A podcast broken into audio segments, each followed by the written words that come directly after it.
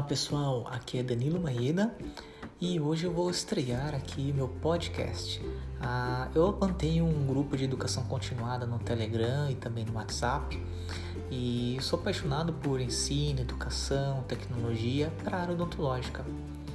E muita gente pedia para que eu fizesse um podcast, para que pudesse escutar quando estão dirigindo, quando estão é, fazendo uma caminhada, para que eu trouxesse informações, curiosidades, atualização, conteúdo de relevância para implantodontia e periodontia, que é a minha área de paixão.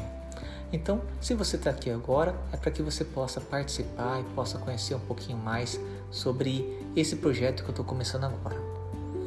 Bom, uma coisa que eu gostaria de mostrar para vocês Talvez eu vou sempre estou postando as fotos, vocês podem acompanhar pelo Instagram, Facebook, né? E fica de olho também, ative as notificações no, no meu canal no YouTube, tá? Procura por Danilo Maeda.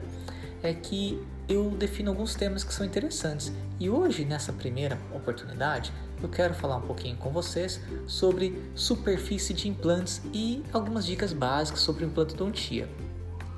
Uma coisa que muitas vezes a gente escuta as pessoas falando, né, e talvez possa ser considerado até mesmo um mito, é que o implante que tem uma superfície X ou Y vai fazer com que o implante tenha é, uma integração mais precoce isso vai ser melhor.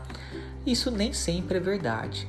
O, as superfícies tratadas são importantes sim, elas ajudam a integração a estabilidade secundária acontecer de uma forma mais rápida, isso é verdade, porém a qualidade dessa integração ela não é superior aos implantes que são utilizados com uma integração tradicional, por exemplo, através é, de uma superfície mais simples, né? um tratamento de superfície, por exemplo, com dupla taquiaço, ele pode é, receber carga num período similar ao implante com, é, com a superfície tratada, por exemplo, é, microtexturizada ou em escala nanotexturizada, né, que algumas empresas prometem. Então, quando a gente faz um, uma instalação de um implante, né, e, e aí ele tem uma superfície tão hidrofílica, a oxidação vai acontecer muito próximo à oxidação tradicional. É, ela talvez possa dar a, a, a intenção, né, daquela é, a gente pode acreditar que ela está se integrando mais rápido, mas na verdade o que determina essa, integração tem muito a ver também com a estabilidade primária, né? ou seja, o desenho do implante. Então é basicamente um mito achar que uma superfície que venha do implante que venha, por exemplo, numa, numa solução hidrofílica, vai se integrar mais rápido simplesmente porque a superfície faz o efeito dela. Então é importante o tratamento de superfície, mas também alinhado a uma macrogeometria analisada e estudada para que a gente possa ter sucesso. Quer ver um exemplo? Sabe aquele osso tipo 4 que você tem no tuber? Se você instalar um implante e a estabilidade primária dele com uma superfície A ou superfície B for de 5 newtons, o implante está rodando quando você coloca o parafuso de cobertura. A alça integração dos dois será muito similar. Você não vai conseguir fazer a carga em é, três semanas, quatro semanas, só porque ele tem uma superfície que venha numa solução hidrofílica, tá? Então é importante que a gente tome esse cuidado.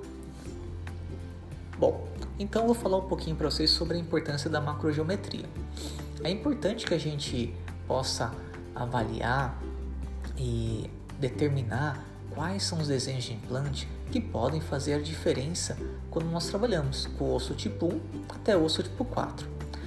Os implantes cônicos, eles trazem um benefício muito importante, porque eles ajudam ao contato das espiras penetrarem mais no osso, né? E a gente consegue ter um travamento maior, o que também deve ser tomado cuidado para que não passe de 60 newtons idealmente, para evitar necrose por compressão. E é muito interessante que a gente tenha implantes cônicos para essa função, porque os implantes cônicos eles conseguem dar uma estabilidade primária maior isso vai ser determinante. Existem alguns estudos é, de acompanhamento e com uma maior casuística que tem mostrado, isso já faz um bom tempo, né, que se determinou que a estabilidade primária sendo mais alta garante uma carga precoce. Por exemplo, se você tiver um implante que teve uma estabilidade primária de pelo menos 30 newtons, você poderia fazer a, é, oferecer a carga a esse implante, né, com 60 dias independente se é uma superfície que tenha ataque ácido e jateamento ou uma superfície que seja super hidrofílica e bem naquela recipiente com, com uma solução aquosa, tá? Então, é, a estabilidade primária realmente faz muita diferença. Então é importante que nós possamos determinar e escolher implantes que tenham uma, é, um desenho, uma macrogeometria que nos ajude a atingir uma, super, uma estabilidade primária boa.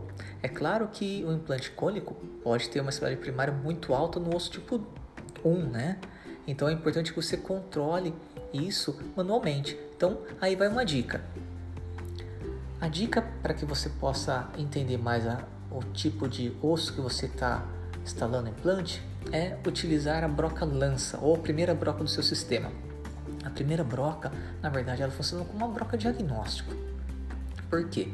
A hora que você passa essa broca, de preferência sempre numa velocidade e torque que você já conheça, vamos definir que fosse 1000 RPM.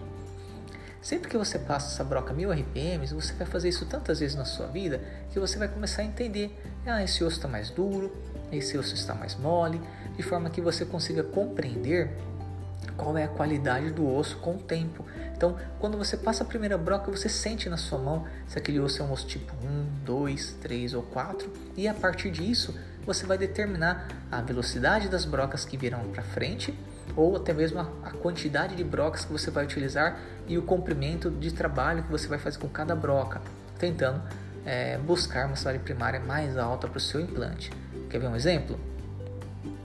Por exemplo, se você estiver num osso que você passou broca lança e você sentiu que está bem molinho, que você faz, quase não fez esforço nenhum, né, você, ou você sentiu cair no vazio, nesse caso, com a broca seguinte, vá até o comprimento de trabalho e nas brocas posteriores reduz a velocidade gradualmente até chegar a uma velocidade muito rápida, é muito baixa, de por exemplo 300 rotações, de forma que você possa até subfresar em, em profundidade ou até mesmo fazer uma leve entrada só, pra, é, só com a ponta da broca para que o, o seu implante entre mais apertado e ele mesmo vá criando a compactação desse osso, então sem ter corte, tá?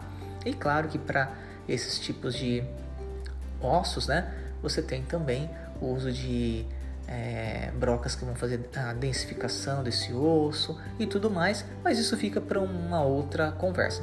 Então, se você gostou dessas dicasinhas e se isso foi interessante, compartilha, comenta, indica para que a gente fique animado e possa continuar, tá bom? Então, até o próximo. Um abraço.